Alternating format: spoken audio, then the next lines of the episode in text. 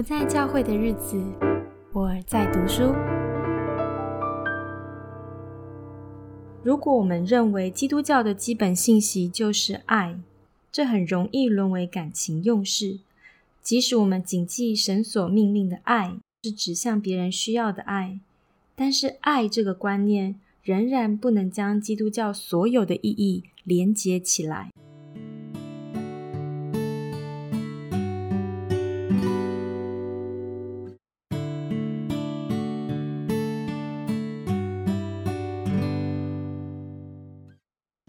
今天我要读的书是《国度的生命》，用安息颠覆世界，由女性神学家唐木华所写。唐木华在书中写到，Chilton 跟 McDonald 他们两位的研究显示，耶稣只有在被问及什么是最大的诫命时，才会提到爱。对照起来，其实耶稣很多的教导和比喻都集中在国度的意义。因此，唐木华认为他被说服了。他相信耶稣教导的基本核心是上帝的治理，并非是神的爱。明白这一点非常的重要，因为会影响到我们如何理解自己的呼召和工作，怎么样面对每天的生活，对每次会碰到的问题。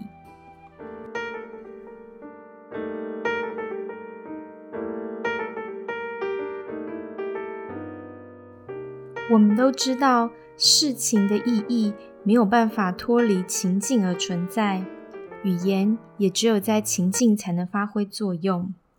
因为在不同的时空中，同一个词可能有不同的意思。所以，当我们思考什么是国度的时候，我们要回到耶稣的时代。在那个时代里，犹太人最严重的问题就是他们被罗马帝国统治。这令他们非常的苦恼。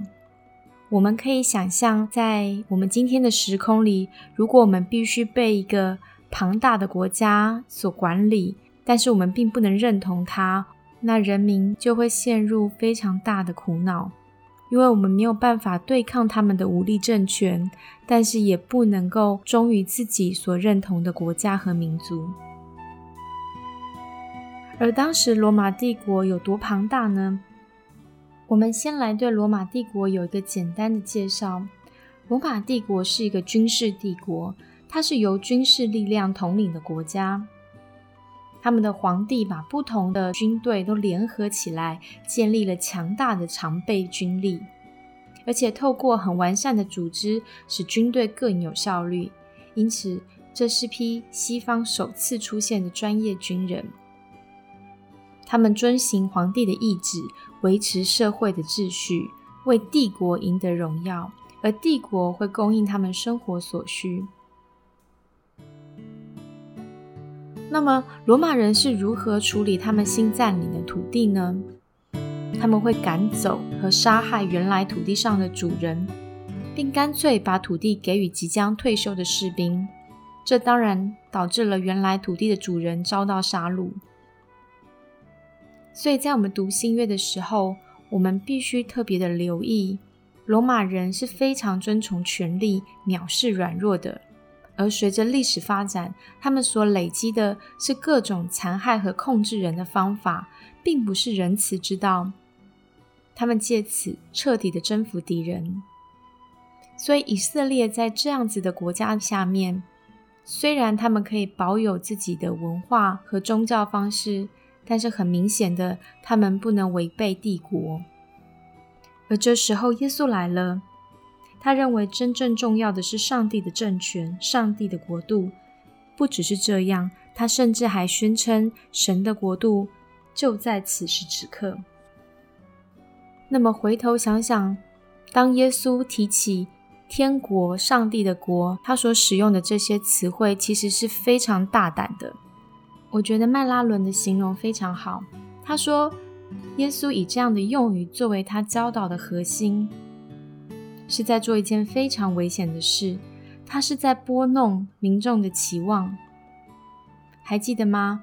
约翰说，有一次众人想要强逼耶稣做王，因为人们梦想有一位伟大超凡的拯救者出现，和罗马人对抗，借着强大的武力把罗马人驱逐出境，这样子才能重新确立上帝真正子民的地位、安全以及繁荣。而耶稣就是在鼓吹这样的梦想，他直接走进民众的期望当中，却又将他们的期望砸得粉碎。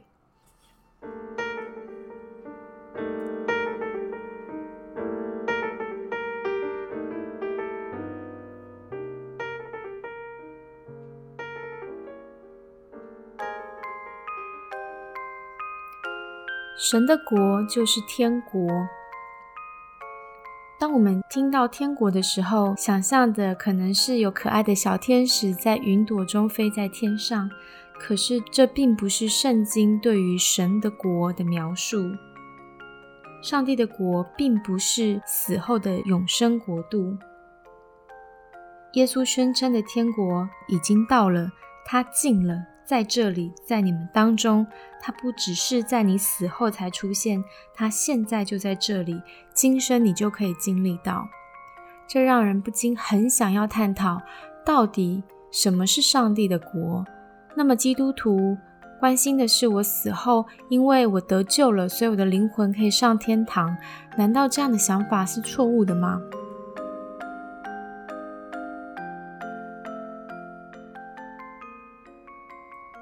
我要跳到天堂有什么好期待？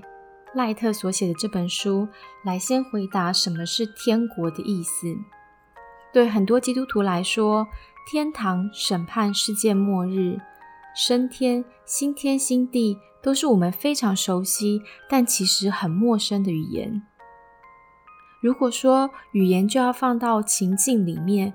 到底这些词汇，耶稣在使用的时候，还有圣经作者们提到的时候，他们到底在描绘一个什么样的景象？赖特在他的书中，透过讨论天堂有什么好期待，来帮助读者再次思想复活、周末以及教会的大使命。他先带我们思考什么是救赎。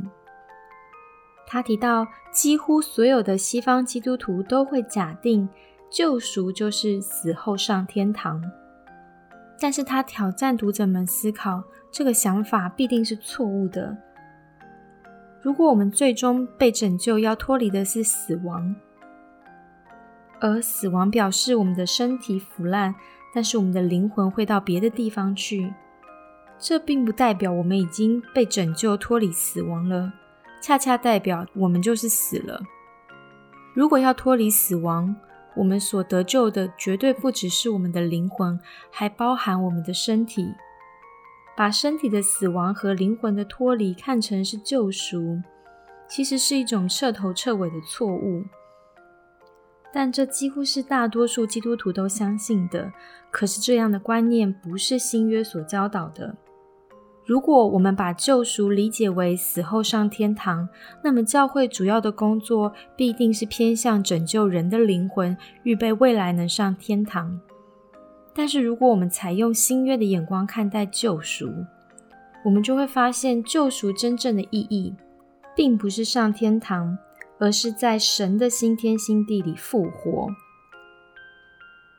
如果我们理解神应许了我们新天新地，在其间我们会复活，生活在崭新、荣耀又是实体的世界中，那么我们就会重新思考教会在此时的工作是什么。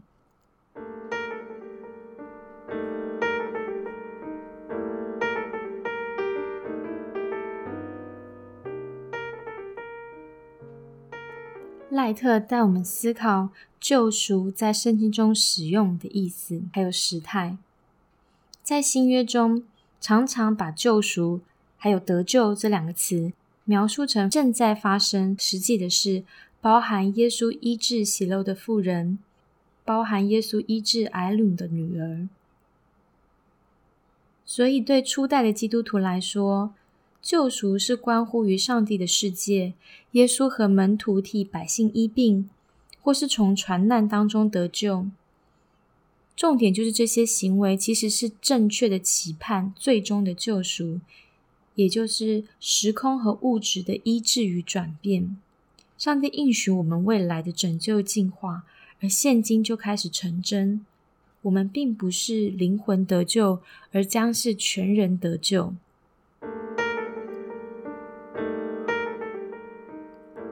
赖特很强调身体复活的重要性。如果我们能理解这件意思，我们就会明白，其实，在过去某一个时间点，我们归信了基督，我们做了觉知祷告。那是一个过去完成的事情，而现今正在发生的事情，就是上帝的拯救计划开始了。他已经医治和拯救我们和这个世界，但是整个救赎工作还没有完成，一直到了未来，在最终救赎的时候，透过所有的身体、灵魂，我们全人的复活，神的国度就完全的降临。耶稣确实很强调天国，但是耶稣所提的国度超越了人们的想象，超越了以色列复国的期望。天国是超越了自然的疆界，它很像风，很像空气一样环绕着我们。虽然我们看不见它，却是真实存在的。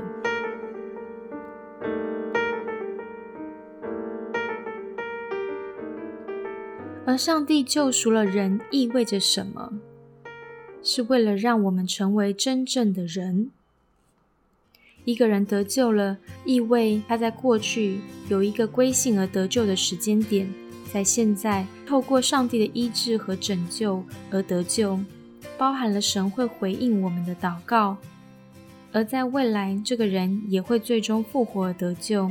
神救赎了人，是为了让我们成为真正的人。如果我们不得救，就无法达到圆满的状态。但是得救并不关系我们个人而已，得救是关乎所有上帝的百姓。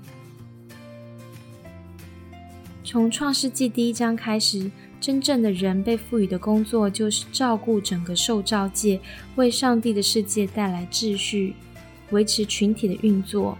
所以，我们得救。除了恢复我们跟神的关系，也包含我们要治理上帝的世界。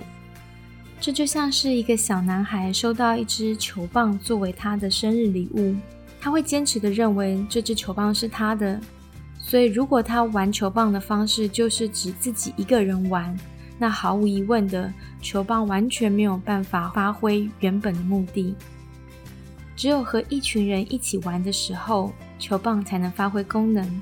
所以救赎也是一样，只有当真正得到完全救赎的人发现，他们得救的不只是灵魂，而是全人，而且不只是为了自己，而是为了上帝，可以透过他们成就神的旨意，救赎的意义才得以实现。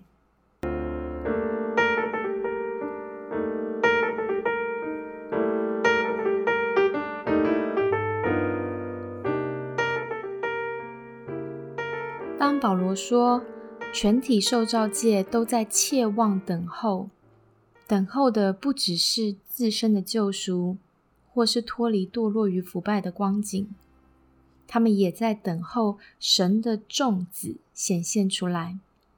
换而言之，受造界在等候得救的人现身，实行他们管家的工作，让受造界最终得以恢复原本神创造他们该有的明智次序。”保罗说的很清楚，既然那些相信耶稣得救、透过洗礼归入他的人已经是神的子民，已经得救了，那么这管家的职分就不可能推迟到最终的未来，也就是不是等待我们死后，而是我们信主之后，我们的工作就必须在此时此地开始。所以总结一下，救赎的工作完全的意思是：一。跟我们全人有关，不只是灵魂得救；二，跟现在有关，不只是将来，不是等到我们死后才开始；三，这是跟神透过我们要做什么有关，不是神只为了我们以及在我们里面做什么，还有包含神要我们去做什么。如果我们可以厘清这个概念，我们就能重新发挥教会完整的使命。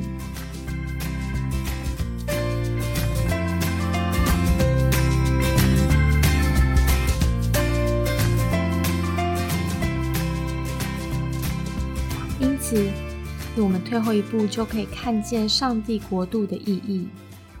神一开始呼召以色列，就是为了彰显这点。神为了挽救堕落的世界和人类，不再进入更混乱的境地，神要实行一次大型的医治与拯救的行动。他没有打算拯救人类远离受造界，正如他没有打算拯救以色列人远离外邦人。他拯救以色列人的目的是要以色列人成为外邦人的光，借此拯救全人类，然后再让人类成为受造界的管家，拯救受造界。这就是神国的内部运作机制。这种种的一切，也就是神成为君王的方式。因此，当耶稣谈及神国的时候，他并不是在谈某种他为门徒预备的天堂，而是发生在地上的某件事。他所有的工作，他的死亡与复活，以及圣灵呼召门徒并引导他们去进行的工作，都使得这件事得以成就。有机会回头读四福音的时候，你可以带着这样的国度观，重新思想一遍。你会发现，耶稣短暂的公开侍奉都是致力于国度的事工。所以，整个救恩故事关乎的是神国在地上的拓展，如同在天上，是一个新的局面展开。在其中，邪恶的势力会被彻底的击败，新创造决定性的开展了。耶稣的门徒也受到了装备，被差派在那个开展的新世界中，活出得胜的生活。如果我们要参与这个工作，我们必须脱离奴役这个世界的势力，靠着耶稣的复活，帮助我们脱离罪恶死亡的权势。当我们想要帮助神国开展，我们就必须走十字架的道路，我们也必须参与他的国度计划。这才是教会使命的坚固根基。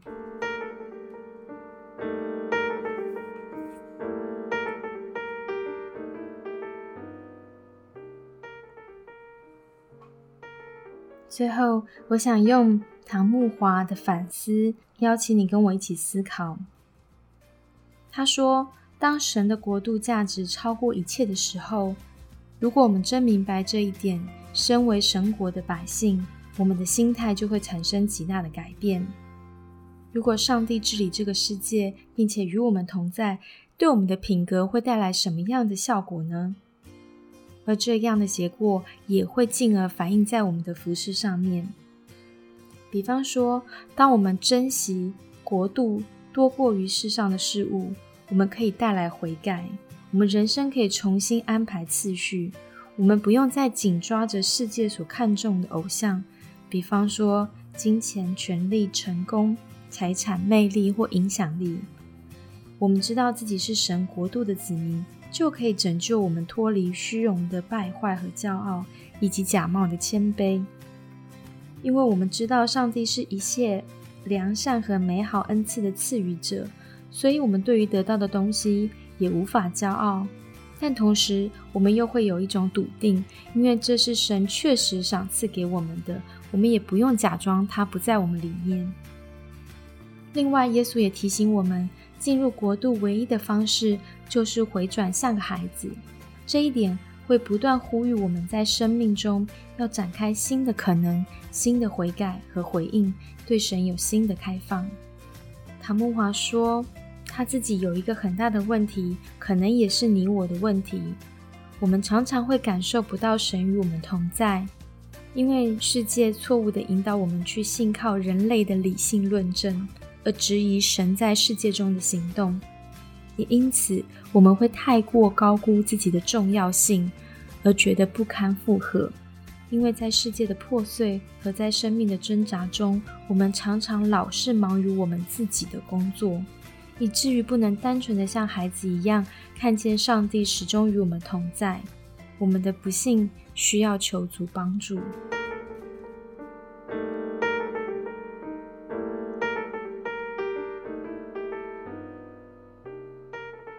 做个总结，今天我们所分享的是耶稣的教导和比喻，其实常常围绕的核心并非是他的爱，而是他的治理。耶稣的见证和工作清楚地表明神正在做什么，以及对他百姓的身份其实是有所期待的。所以在耶稣的教导中，上帝的国度是他决定拯救，已经在进行，并且会在将来的国度中实现。由于神已经在工作了，所以人类该有的积极回应就是与神合作。参与他在世上正在进行的工作，而且期待上帝的国度终将会在未来完全的显明出来。与此同时，当我们用不同的形式去实现爱的诫命的时候，这是基于我们认识到上帝的终末乃是现在进行时，神的国度正在进行。下一集我们将聊聊明白国度的重要性后，对我们个人有什么样的影响。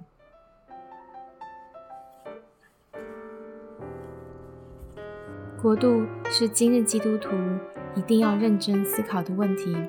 愿这样的分享对你、对我都有帮助。